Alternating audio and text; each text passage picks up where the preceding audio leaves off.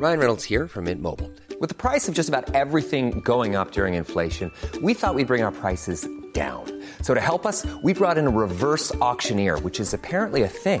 Mint Mobile unlimited premium wireless. Ready to get 30, 30, bit to get 30, bit to get 20, 20, 20, bit to get 20, 20, bit to get 15, 15, 15, 15 just 15 bucks a month. So, Give it a try at mintmobile.com slash switch. $45 upfront for three months plus taxes and fees. Promo for new customers for limited time. Unlimited more than 40 gigabytes per month. Slows. Full terms at mintmobile.com. Todos sabemos que la pelea, el deporte de contacto es 70, 75% mental, 75% no nada más mental, sino también de corazón y el resto es técnica. Bueno, ¿qué pros, qué contras hay de tener a un familiar en tu esquina considerando ese contexto? Esto y más veremos en este episodio de Formados a Golpes.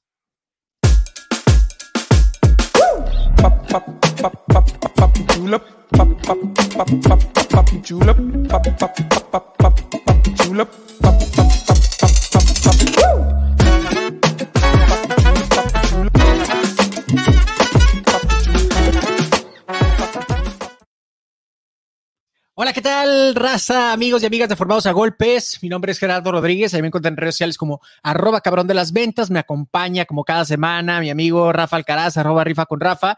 Y bueno, en este programa de Formados a Golpes platicamos sobre lo que acontece en el mundo de los guamazos, pero no solo eso, sino programas de noticias y todo, hay un millón de páginas que puedes ver al respecto, si no queremos ir un poquito más allá, ¿no? Eh, Rafa es psicólogo deportivo, yo soy amante del boxeo, tomé un diplomado, tanto que me gusta, tomé un diplomado de psicología deportiva para poder entrar más allá de esto que te decía en el teaser, ¿no? Que el boxeo es 70, 75% mental o de corazón, si lo quieres poner, dependiendo de qué ángulo lo veas. Entonces, de eso y más queremos platicar, pero bueno, pues primero que nada, tengo que saludar como siempre a mi compadre Rafa. ¿Qué onda, Rafa? ¿Cómo estás?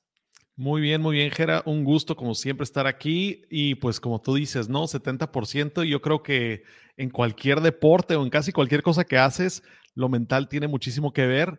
Y cuando estás hablando de golpes o deportes de combate, pues no es lo mismo perder y tener que ir al hospital que nomás perder, ¿no? Entonces, sí, la parte mental, hasta, hasta en la recuperación, ¿no? Incluso hasta cuando ganas, terminas eh, pues molido físicamente y mentalmente entonces no nada más es para ganar, sino también para saber perder ese aspecto mental y, creo que pues el debate que traemos el día de hoy va a estar bastante, bastante bueno. Justo mencionas el tema de saber perder, porque de hecho de ahí viene, de ahí viene mi, mi inquietud. Eh, no es ningún secreto, necesitamos sacarlo obvio del camino. Si quieres, comenzamos con lo de Misha Tate y ahorita, y ahorita regresamos a lo que quiero comentar, que básicamente es pues la pelea tan esperada de uno de los mejores libra, por libra actualmente, Terence Crawford contra Sean Porter, peleón. Y de hecho fue basado en el resultado de esa pelea que te propuse el debate de esta semana. Entonces creo que se va a poner muy interesante este cotorreo. Pero primero, bueno, vámonos, ¿qué fue lo que pasó este fin de semana con el UFC? Pues no hubo mucho así como de, de súper renombre en cuanto a peleadores, con la excepción de Misha Tate. Misha Tate, para los que no saben, es una de las figuras históricas de la UFC dentro de las artes marciales mixtas en cuanto a mujeres. Es la eterna rival de Ronda Rousey cuando Ronda Rousey estaba en su apogeo, estaba en la cima. Y pues Misha Tate hace un par de, de, años, muy pocos, creo que dos, se retiró, dijo, ya esta fue mi última pelea y regresó al octágono este año, justo este sábado regresó contra Kathleen Viera, una, una peleadora muy fuerte que, que, pues está en su ascenso y Misha Tate quería regresar como a resurgir, ¿no? Y no pudo, fue frenada, fue una pelea que duró cinco rounds, una pelea bastante emocionante, pero eh, una pelea donde pues se, se, tiene que poner los pies en la tierra, donde pues Misha Tate ya no es la número uno o dos de esta categoría, en algún punto fue campeona, pero pues ya estamos viendo que a veces el dejar el deporte tanto tiempo, el estar entrenando de una manera tan, tan intensa y luego dejarlo y tratar de regresar, no siempre, no siempre se puede. Y en este caso, pues Misha Tate perdió contra Kathleen Viera este sábado y básicamente esa es la nota importante. Obviamente hubieron knockouts, hubieron peleadores que están surgiendo, haciendo su debut, pero nada, nada fuera de lo, de lo llamativo, así como nota. La nota más importante este fin de semana en el mundo de la UFC es de que Misha Tate fue frenada en su resurgimiento o en su regreso a la, a la UFC. La, la, nota siendo, Rafa, desde mi punto de vista, yo no tuve la oportunidad de ver la pelea, pero la nota siendo que la idea era que Misha Tate tuviera un retorno triunfal, ¿no? Y, y volver a hacer ese nombre, porque vende boletos ella. No la veo retirándose, esa es la verdad, no, te, te, salvo tu mejor opinión, Rafa, no la veo retirándose todavía porque pues todavía vende boletos, todavía es una figura muy importante en el MMA femenil, hay que decirlo, y bueno, sigue siendo un oponente muy digna, ¿no? Pero... Sí, pero, definitivo. Todo puesto para que ella ganara, ¿no? Claro, y aparte que Misha Tate... O sea, es veterana entre comillas, porque digo, todavía está en su, en su, vamos a decir, todavía está en una buena edad para seguir peleando, sí. pero lo dejó tal vez en la cima o, o, muy cerca de la cima, donde dirías, Misha Tate debería ser como un gatekeeper, ¿no? De que le pones un oponente y pues si le, si le ganas a Misha Tate, sigues en el ruedo. Pero Misha Tate como dejó el deporte, aquí es donde ella pues perdió un poquito tal vez la velocidad o el poder o algo, una chispa, donde pues es como su redebut y no, no estuvo mal, digo, peleó contra una guerrera que va en ascenso y se fueron a decisión, no la noquearon, no la sometieron, entonces digo, fue una guerra, pero pues queríamos todos ver que ganara para, para tener esta historia, ¿no? Del resurgimiento de, del ave fénix de Misha Tate. Claro, y es que, bueno, para concluir esa pequeña nota, Rafa, yo pienso que el MMA femenil particularmente ha sido el deporte o la división del deporte, si, si es que lo estoy diciendo de forma correcta, más rápido está evolucionando. O sea, todos los deportes evolucionan, el fútbol, el boxeo, kickboxing, artes marciales mixtas, ni se diga, ¿no? Tú te pones a ver peleas del UFC de hace 10 años vas a ver que los estilos son bien diferentes, las técnicas incluso son bien diferentes. El, episodio pasado yo decía casi, casi de chiste, aunque es verdad, en las artes marciales mixtas, sobre todo cuando eh, se peleaba en jaula, la jaula se consideraba como un oponente más. O sea, peleadores como Randy Couture utilizaban la jaula como para mantener atrapados a sus oponentes y continuar con el ground and pound. Hoy en, hoy en día eso es una tontería casi casi, ¿no? Puesto que la gente entendió que puedes utilizar la jaula e irte escapando usando la jaula como para ir empujándote con la espalda hasta pararte. Entonces, el, el deporte ha evolucionado muchísimo, sin embargo, particularmente, Rafa, y para concluir esta, esta parte, ¿qué opinas tú? Sí creo que el deporte, particularmente el MMA femenil, ha sido, está evolucionando con una velocidad impresionante. ¿Cómo lo ves tú?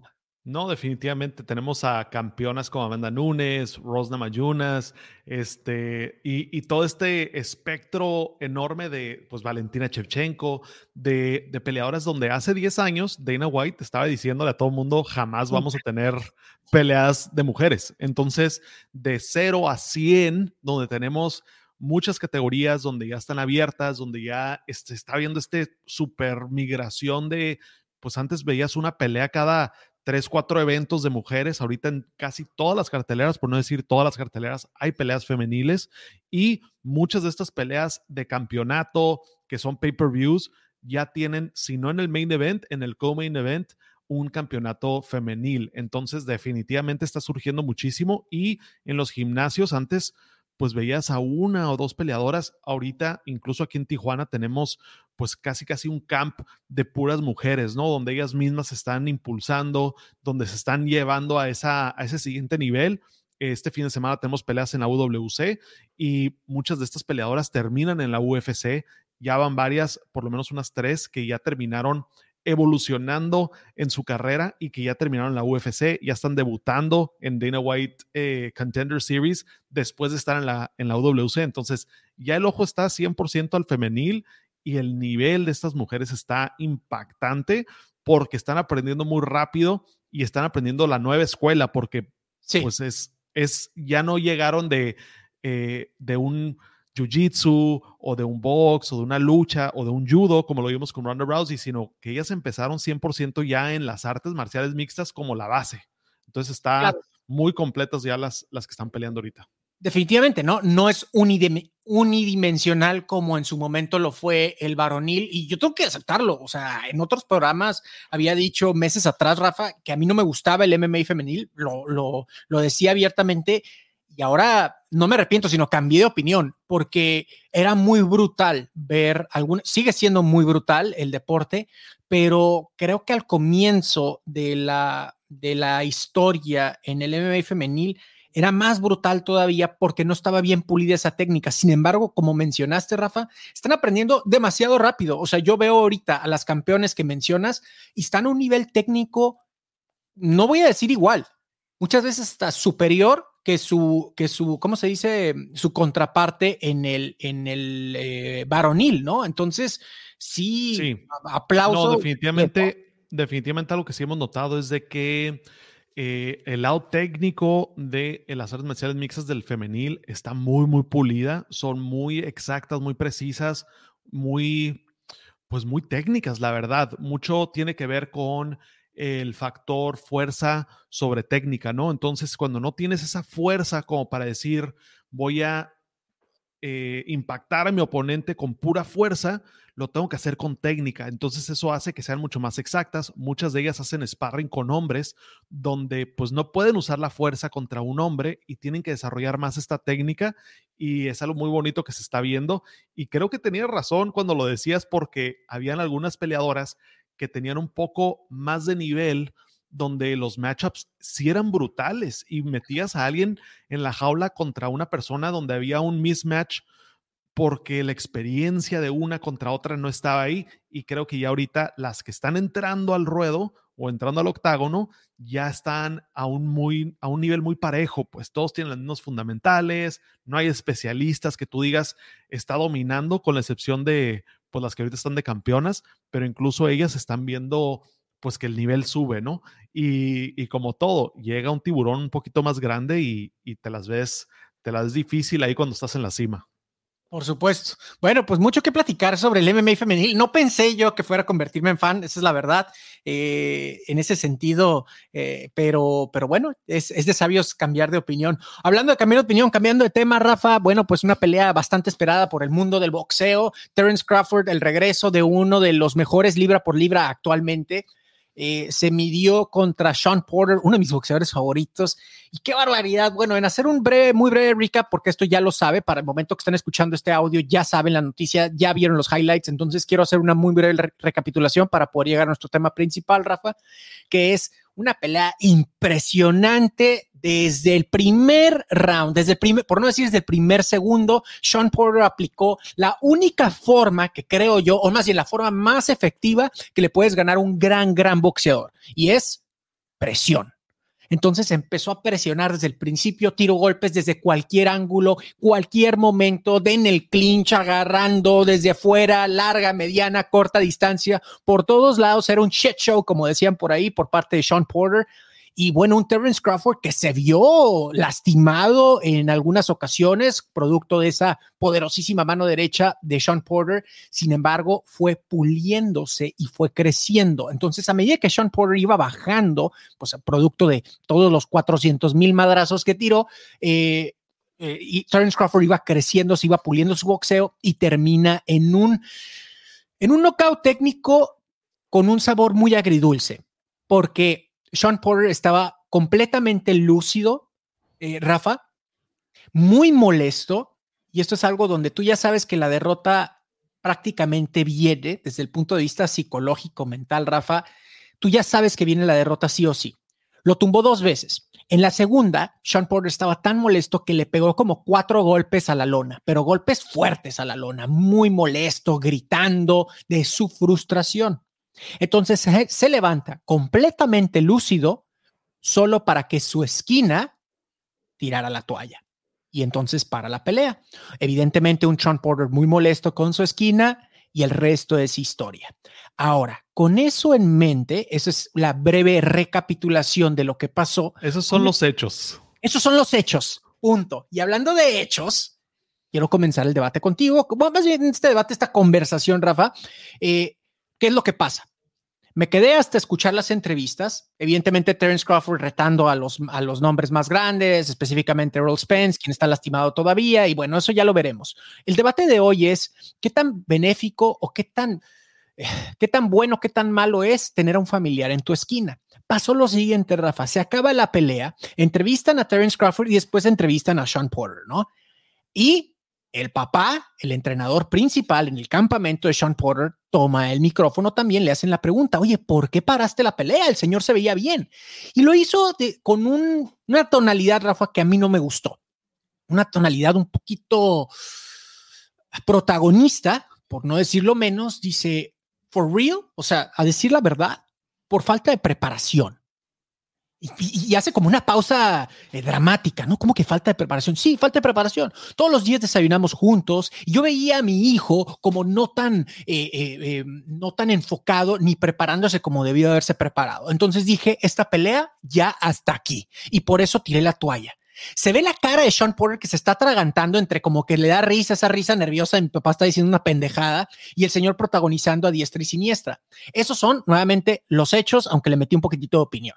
Con eso en mente, vamos a platicar, Rafa, antes de guacarear todo el berrinche que traigo en contra del papá de Sean Porter, porque para empezar no estoy de acuerdo con la decisión que tomó eh, de, de tirar la toalla, vaya.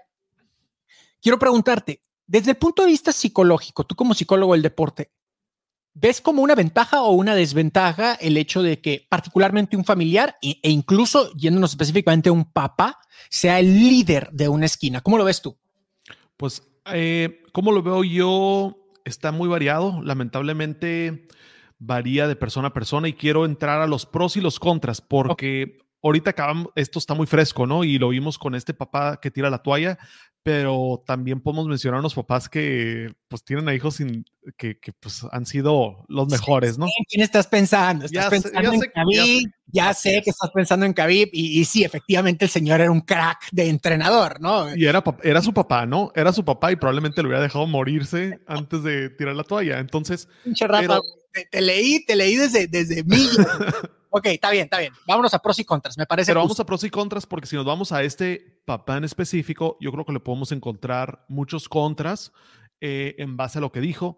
Pero si nos vamos a otro papá, le vamos a encontrar muchos pros también. Pero vamos en general, ¿cuáles son los pros de tener a, en este caso, un familiar o tu papá en la esquina, ¿no? Entonces yo creo que paso número uno es, pues, ¿quién te va a conocer mejor que tu papá, ¿no? O sea, si tu papá es un entrenador real, profesional y te crió desde muy temprana edad, pues conoce tu temperamento, conoce tus, tus mañas, tus fallas, tus, tus ventajas, tus fortalezas.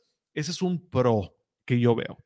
Eh, otro pro que pudiera ser es el hecho de, pues que es un, es un entrenador que está comprometido emocionalmente también con el que tú ganes o pierdas, ¿no? Entonces es una persona que pues lo va a motivar tal vez algo más allá del dinero para ser tu entrenador. Esas son las, las dos como principales de pros.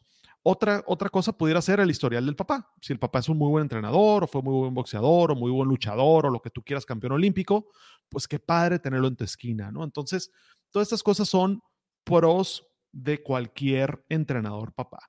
No sé qué otro pro le pudieras tú meter aparte de, de esto. Eh, pudiéramos meter como un pro, pero creo que también es un contra, el que pues le importa, ¿no? Le importa que tú seas el mejor. No, no se va a va a ser su favorito de los que entrena en muchas ocasiones, ¿no? Yo, yo pongo como un pro y, esto trae, trae veneno, lo siento mucho, pero, pero lo digo con respeto porque es una crítica implícita. Eh, creo que vende boletos. Cuando el papá es el entrenador y el hijo tiene mucho talento, voy a ser muy responsable con lo que estoy diciendo, es un gran peleador, pero no un gran vendedor de boletos, le entra el papá al quite. Déjame te lanzo algunos nombres. El papá de Robert Guerrero, ¿cómo le dijo al papá de, ah, quiero acordarme, ay, ¿contra quién iba a pelear? Creo que iba a pelear contra no me acuerdo si era contra Dani García o era cuando iba a pelear contra Mayweather, creo que era cuando iba a pelear contra Mayweather, que le empezó a gritar el papá de Robert Guerrero a, su, a, su, contraparte, que era un wife beater, que era un golpeador de mujeres. Entonces, eso vendió boletos porque Robert Guerrero como tal no era un gran personaje en las conferencias, gran peleador, insisto, pero no un gran personaje en las conferencias de prensa. El papá de Dani García, el señor Abel, él y el papá de Sab Yuda, eh, pues se pelearon hasta en tiendas departamentales, ahí se andaban gritando y casi, casi ya quieres que se baje Dani para que se suba el papá de tanto show que hace, de tanto protagonismo que hace. Dani García, tal vez por sí, por sí solo, no vendería tanto como con la dupla de su papá que tanto desmadre hace en las conferencias de prensa. Eh, Teófimo López, por ejemplo, eh, su papá, como tal, Teófimo López es un gran peleador, espectaculares knockouts, no le quito un pelo al señor de peleador Sazo, pero la dupla con su papá, volvemos a lo mismo. Quien comenzó a hacer todo este alarde en las conferencias de prensa era su papá. Entonces, un, un, un, pro que le pongo es cuando el hijo, o en este caso el peleador, no es tan eh, brillante en el tema exclusivo de vender boletos, conferencias y entrevistas, pues entra el papá en ese personaje como de, de policía bueno y policía malo para meterle esa cizaña a la pelea, ¿no, Rafa? Claro, y también, o sea, lo, lo, mencionabas ahí con Mayweather y su papá, eh, y pues también, ¿no? O sea, es, es parte de el, el peleador, su equipo, y qué mejor que su equipo sea sangre, ¿no? Porque es así, lo puedes tomar más personal, los insultos son un poquito más, más guiados, incluso como tú dices, para vender boletos, no es lo mismo que yo insulte a tu papá, que no tienen ni voz ni voto dentro de la jaula o del ring, a que lo insulte y que sea tu esquina, ¿no? Entonces, yo también como oponente, eh, pues para vender boletos es un buen pro el tener una... Un, un target ahí también que le puedes tirar y que va a provocar algo, ¿no? Y, y, pues sí, lo hace más emocionante el, el, tener pues dinero metido emocional, ¿no? O sea, moneditas emocionales a, a, esa, a esa parte. Entonces, esos son los pros. Ahora, los contras. Eh, pues dentro de los contras lo acabamos de ver, ¿no? O sea, te puede, te puede tirar la toalla por, por ese mismo amor, ¿no? O sea, por esas mismas moneditas que tiene invertidas de, del lado emocional, decir, ¿sabes qué? Yo estoy viendo que mi hijo va a perder, no le, no le estoy viendo oportunidad de ganar y lo voy a sacar antes de dar la oportunidad de que se lastime, antes de que, de que le oportunidad de, de tal vez hacer yo mi chamba como entrenador, de, de motivar, de cambiarle el mindset, de buscar estos últimos dos rounds para que lo des, pues igual y digo, no puedo porque a mí me duele, porque realmente pues es, es, mi, es mi sangre, ¿no? Es el que está ahí y lo veo perder y no puedo aguantar, cosa que un entrenador un poco más frío pudiera decir, hey, ponte las pilas, porque él está frío, porque él no está metido emocionalmente. Entonces, uno de los contras pudiera ser también lo que decíamos, ¿no? Esa inversión emocional puede ser un contra como puede ser un pro. Ese es uno de los, de los contras. Te dejo que tú metas unos cuantos antes de, de, seguirle metiendo contras. Ciertamente, tú mencionaste al principio que dependía de la persona primero antes de la figura, más o menos eso dijiste, ¿no? O sea, puede ser un papá que puede mantenerse estoico, que puede man mantenerse frío, como tú lo dijiste, más racional, e incluso tú has seguido, no es, no es eh, nada eh, poco común el observar que en la esquina le dan un ultimátum al peleador y que le dicen algo como, no voy a permitir que te lastimen de esta manera. Si no me das algo en el primer minuto, voy a, voy a parar la pelea. Entonces, y le dan ese ultimátum al peleador para que precisamente tenga esa oportunidad de demostrarle a sí mismo y a la esquina que todavía tiene una oportunidad. Y vemos que automáticamente viene el switch en muchos casos, Rafa, y le dan con todo y se empieza a poner una super pelea o de plano, en efecto, la esquina toma una decisión, pero una decisión que hasta cierto punto es como en conjunto con el, con el peleador, ¿no? Hey, yo te avisé, te di una tarjeta amarilla, güey, de que esto ya venía tienes tanto tiempo, no lo demostraste hasta aquí. No puedo permitir que te sigan golpeando, no puedo permitir que te lastimes. We live to fight another day, ¿no? O sea, vamos a vivir para volver a regresar, vámonos otra vez al pizarrón y vemos qué ajustes podemos hacer. Un contra que yo le pongo, Rafa, es el protagonismo, ya lo mencionaba hace ratito. Creo yo que hay muchos, muchas personas, no voy a hablar particularmente de los de los personajes que ya mencioné, aunque sí hay algunos que hicieron eso, y creo que el papá de Sean Porter es una de estas personas, creo que hay personajes eh, que, vaya, tú como psicólogo esto lo vas a hacer mejor que yo, que quieren vivir a través de sus hijos, ¿no? O sea, de que tú hagas, eh, de que tú hagas lo que yo no hice, eh, o, o, o, incluso en un nivel inconsciente, no voy a decir que fue alguien de estos nombres, pero que pudieran hasta tener ese celo profesional, ¿no? Oye, tú estás llegando a un nivel que yo nunca llegué.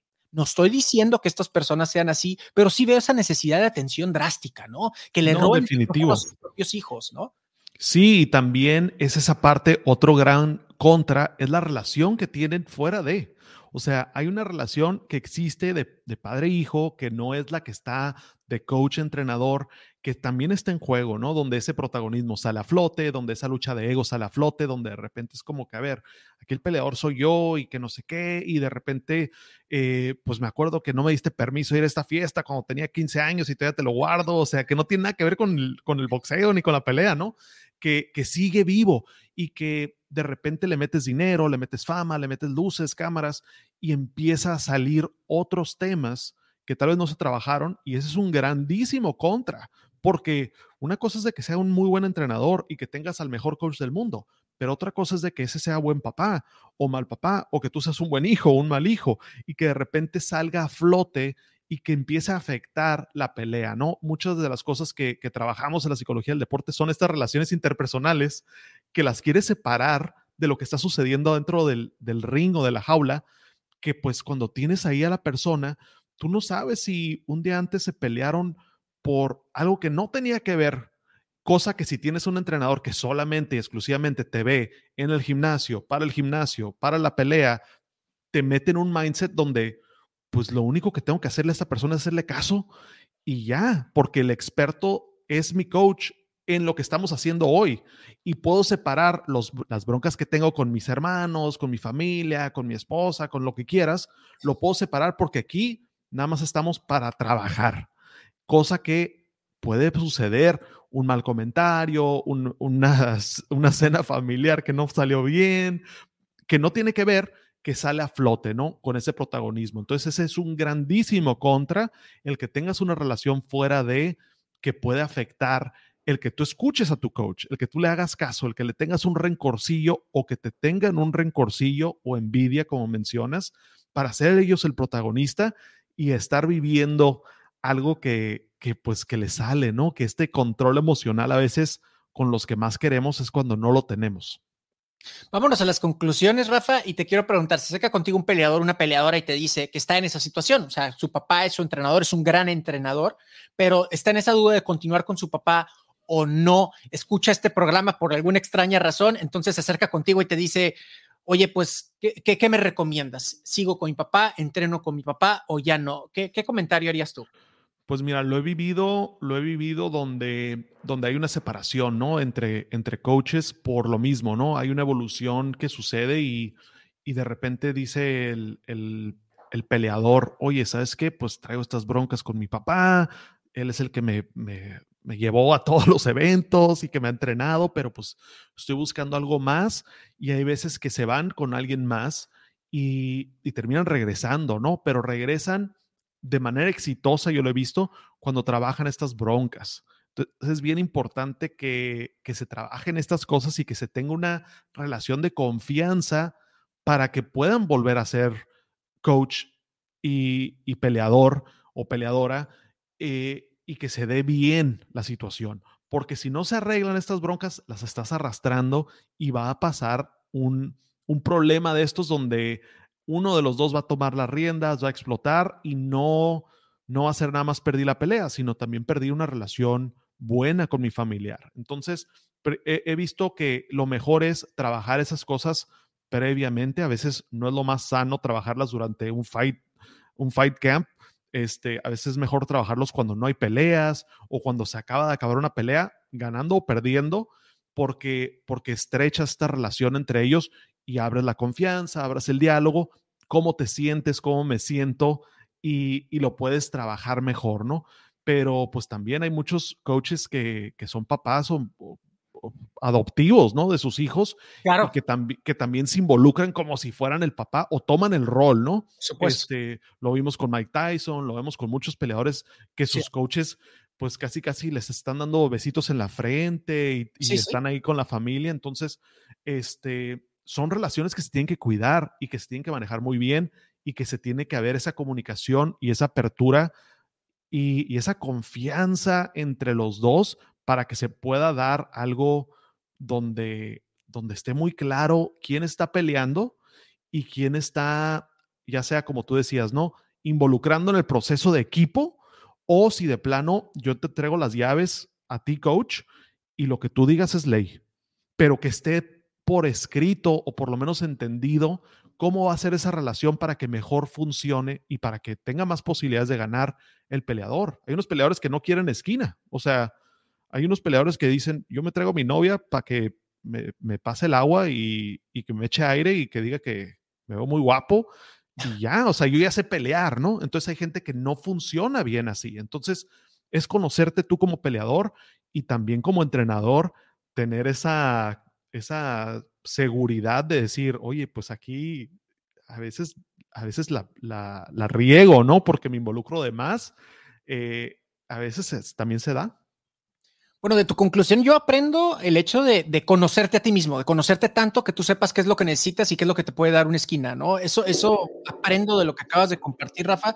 Yo sí me voy a ver un poco más determinante. Yo lo voy a decir de esta forma. Creo que es el típico ejemplo de alto riesgo, alta recompensa, al tener una figura paterna dentro, dentro de tu del liderazgo de tu esquina. Voy a especificar eso, que es el entrenador líder, o sea, el manda más de la esquina. Cuando él habla, todos los demás se callan. Ahí, esa es la figura de la cual estamos hablando, ¿no? Entonces, sí creo que es una figura de alta alto, alto, alto beneficio, alta recompensa, pero alto riesgo también, ¿no? Entonces puedo ver ese vínculo emocional según el peleador, si es un peleador que a la hora de la hora le grita, si saca el fuego, saca la garra, que existen muchos peleadores así, hay que decirlo, más que nada de la raza azteca, los mexicanos así somos, que sacamos el fuego cuando nos gritan, vamos, tú puedes, hazlo por tu familia y moles, ¿no? Vamos y le damos. Hay algunos otros peleadores que eso no funciona, ya lo decías tú, ¿no? Entonces, primero que nada, conocer esa parte y aquí va lo determinante. Yo sí diría que esté el papá en la esquina, pero que le quiten ciertos poderes. Es decir, que haya un, que haya un entrenador, eh, un director, digamos, en esa esquina, que haya un manda más, que el papá no tenga como tal la última palabra de tirar o no la toalla, por ejemplo que no sea el head coach. no sea el head coach. O sea, ahí estás, eres de los meros meros, te sigo pagando tu feria, acompáñame en todos los eventos, haz tu desmadre en las conferencias, pero eh, eh, ciertas cosas, eh, ciertas protecciones, ciertos seguros vamos a comprar y uno de esos seguros es, pues tú no puedes comprar, tú no puedes tirar la toalla porque a la hora de la hora, pues se, te bota el chango, como creo que fue el caso. Mira, para concluir.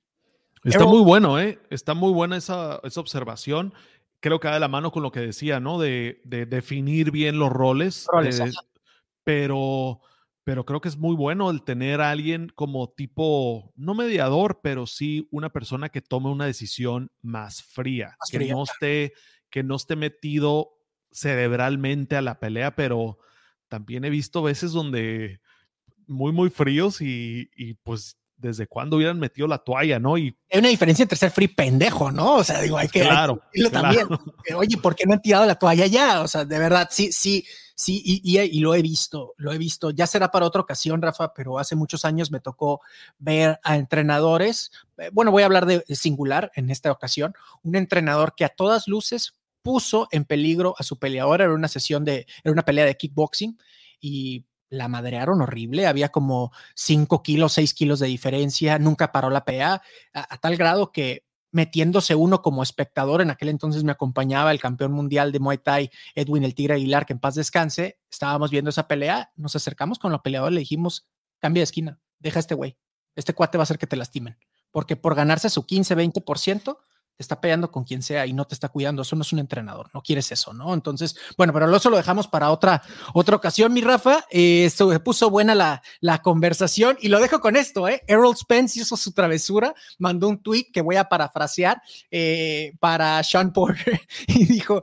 Si yo fuera Sean Porter, yo no le pagaría a mi papá como es. Después del desmadre que hizo.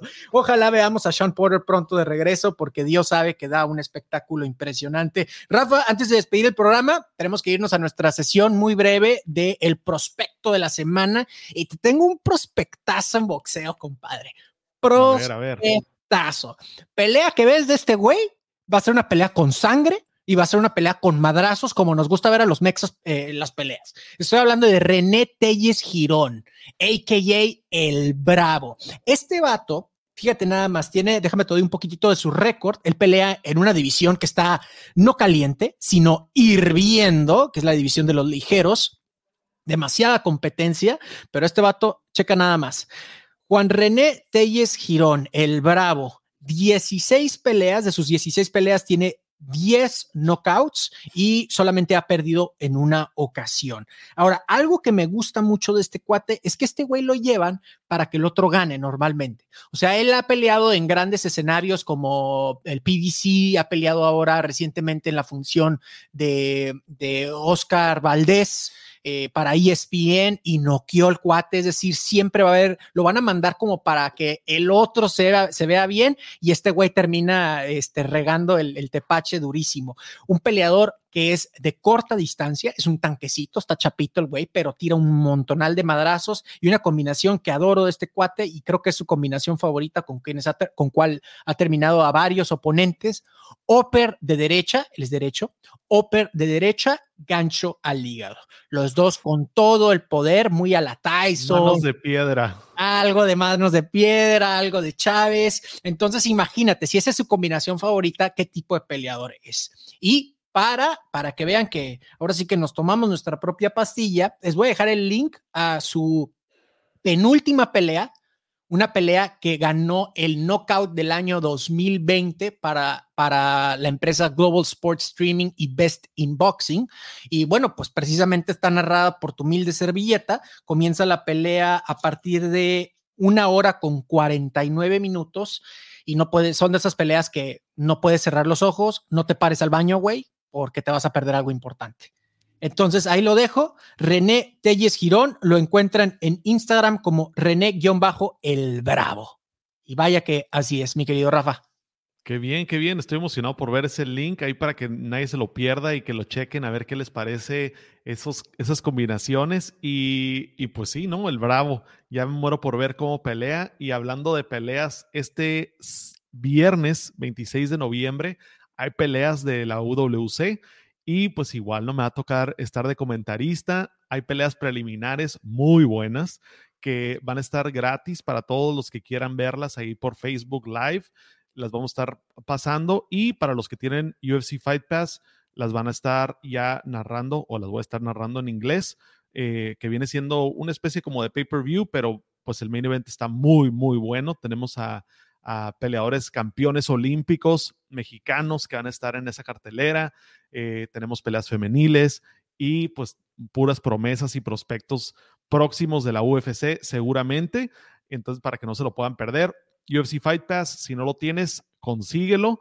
Y pues si no lo vas a conseguir, mínimo métete a Facebook a checar ahí este, a su servilleta eh, comentando en las peleas de MMA. Ya queremos, ya queremos ver más peleas y, y, pues qué emoción verlas en vivo. Yo creo que ya para el próximo añito ya nos tocará narrar unas juntos y, y pues en vivo, ¿no? Ya con público y, y, todo en auditorio, ya con todas las medidas y la nueva normalidad ya bajo control.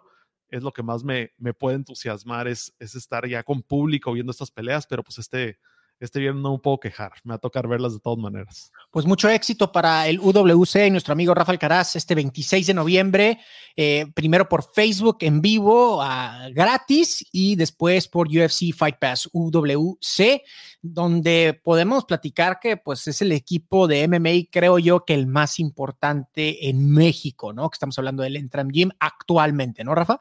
Definitivamente ya hay como unos yo creo que como unos 10, si no es que 15 peleadores que han salido de la UWC que ya pelean o pelearon en la, en la UFC y pues están constantemente saliendo nuevos prospectos que, que van pues ahí al, al, escenario mayor, ¿no? Por algo la UWC es parte de, de UFC Fight Pass porque pues ahí están los ojos, ¿no? De la UFC, porque estamos teniendo unos muy, muy buenos peleadores y unas peleas increíbles. Los campeones que tenemos ahí, todos han peleado en la UFC y pues están saliendo muchos prospectos, ¿no? Entonces, eh, es un lugar donde puedes ver lo mejor de lo mejor de MMA de Latinoamérica y, y pues sí, definitivamente todos invitadísimos para, para que les chequen esas peleas. Pues ahí lo tienen, Rafa. Con eso nos despedimos. Amigos, amigas de Formados a Golpes, nos escuchamos, nos vemos la próxima semana. Dejen sus comentarios, suscríbanse desde donde sea que estás viendo. Dejen sus comentarios sobre el debate que tuvimos, pros, contras de tener a el papá en la esquina. Y no hablamos de la mamá, ¿eh? que hay peleadores. Hubo un peleador ruso que no sé si viste ese video, se hizo hasta viral. No recuerdo ahora el nombre del peleador ruso, que su mamá era su head coach y en pleno entre rounds le pegó una cachetiza. Estoy seguro que si lo buscamos por Google vamos a ver eso. Mamá rusa le pegó una cachetiza a su hijo, el peleador, en una jaula. No recuerdo ahora el nombre, pero, pero bueno, prometo por ahí tenerlo. Mi Rafa, un abrazo. Nos escuchamos, nos vemos la próxima semana. Raza de Formados a Golpes, pues suscríbanse, ya dije todo lo que tiene que decir. Nos vemos, bye.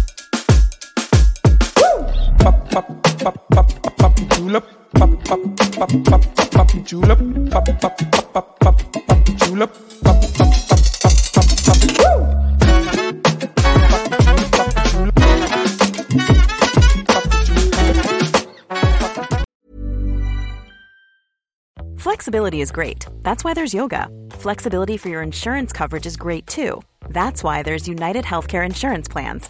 Underwritten by Golden Rule Insurance Company, United Healthcare Insurance Plans offer flexible, budget friendly coverage for medical, vision, dental, and more.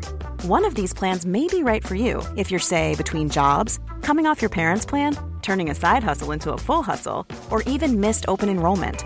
Want more flexibility? Find out more about United Healthcare Insurance Plans at uh1.com.